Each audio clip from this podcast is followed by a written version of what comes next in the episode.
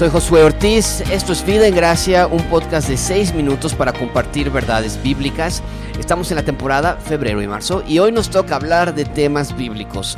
El tema de esta semana es ¿qué dice la Biblia acerca del cielo y el infierno? Así que comencemos. Desde luego que el cielo y el infierno son dos grandes temas de la palabra de Dios, pero también déjame mencionarlo, este, mencionarlo así, son dos grandes temas en la mente de todas las personas. Si tú sales a la calle a preguntar acerca del cielo y el infierno, vas a encontrar una serie de respuestas que van a ir desde sí creo en el cielo y yo voy a estar allá, hasta no existe ni el cielo ni el infierno, son ideas medievales, son ideas que nada más la iglesia inventó para asustarnos, pero tenemos que preguntarnos, qué es lo que dice la Biblia acerca del cielo y el infierno. Así que he preparado varias opciones acerca de lo que nosotros encontramos en la Biblia o varias respuestas acerca de lo que nosotros encontramos en la Biblia con respecto a estos dos temas. Déjame darte tres, perdón, cuatro ideas acerca de qué es lo que el cielo eh, se menciona en la Biblia y de nuevo también cuatro puntos acerca del infierno y lo que la Biblia dice acerca de este lugar. Número uno, el cielo no es nuestro destino final. Vas a decir, Josué, ¿qué? ¿Cómo puedes decir algo así? Déjame explicarlo. Cuando nosotros decimos que cuando nos vamos a morir nos vamos a ir al cielo y ya vamos a estar ahí contentos, felices y casi casi flotando de nube en nube, no es lo que las escrituras explican. Las escrituras dicen que sí, en efecto, cuando nosotros vamos a morir, los que somos creyentes, los que somos con nuestros pecados arrepentidos y tenemos perdón de pecados, nosotros los que morimos en Cristo estamos ahora en su presencia, desde luego. Pero eso no es nuestro destino final. Estamos sin un cuerpo glorificado aún, Todas las personas que han muerto en este momento y que ya están en la presencia del Señor no tienen su cuerpo glorificado aún y el Señor Jesucristo nos prometió que tendríamos un cuerpo glorificado, así como el que Él tuvo cuando Él resucitó. Entonces el cielo no es nuestro destino final, es un tiempo intermedio en que cuando nosotros estemos allí en la presencia del Señor, dice Pablo que es muchísimo mejor estar en la presencia del Señor que aquí en la tierra, desde luego que es así, pero aun cuando estemos allá, seguiremos esperando por la glorificación de nuestros cuerpos y regresaremos regresaremos a esta tierra a reinar con el Señor Jesucristo por mil años y después a ser testigos de una tierra nueva y un, cielo nuevo, la nueva Jerusalén que descenderá de los cielos y tendremos ahora sí un lugar donde estar en la eternidad. A eso lo referimos, si nos referimos a eso como el cielo, vamos a estar en el cielo, bueno, ok, lo entiendo.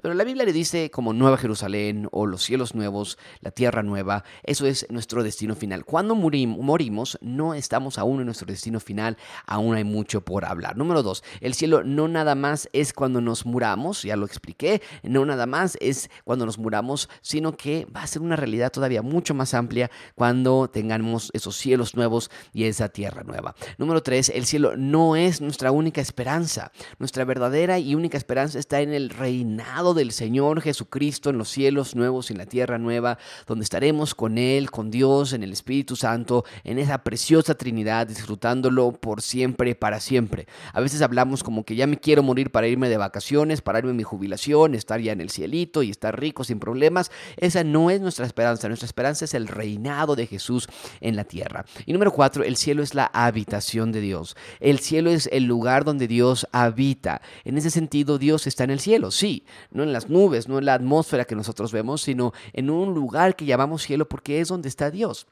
Y un día Él traerá el cielo a la tierra y hará un nuevo cielo y una nueva tierra. Ahora, ¿qué del infierno? El infierno no es un lugar de fiesta. A veces se llega a pensar que el infierno va a ser un lugar de diversión y de pecado. No lo es. El infierno número dos es la separación eterna de Dios. Ahí habrá una separación total. Nunca habrá una comunión entre el pecador y Dios. Aún allí Dios es Dios y Dios es rey incluso del infierno.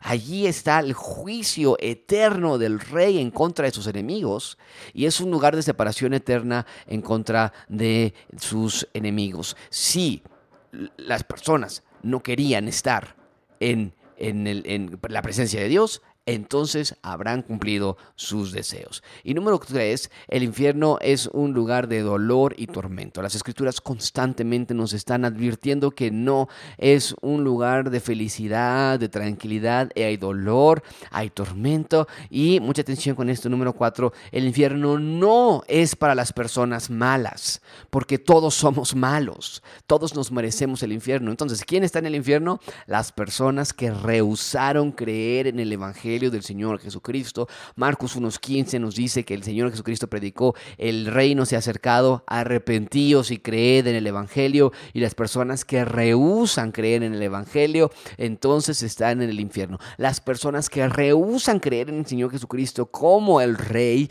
las personas que rehusan reconocer a Dios como aquel que merece toda honra y que merece que le pidamos perdón por nuestros pecados, esas personas están en el infierno. No es para los malos, para las personas que, en, ese sentido, todos somos malos, vuelvo a insistir, todos merecemos el infierno, pero es para los que no quisieron creer.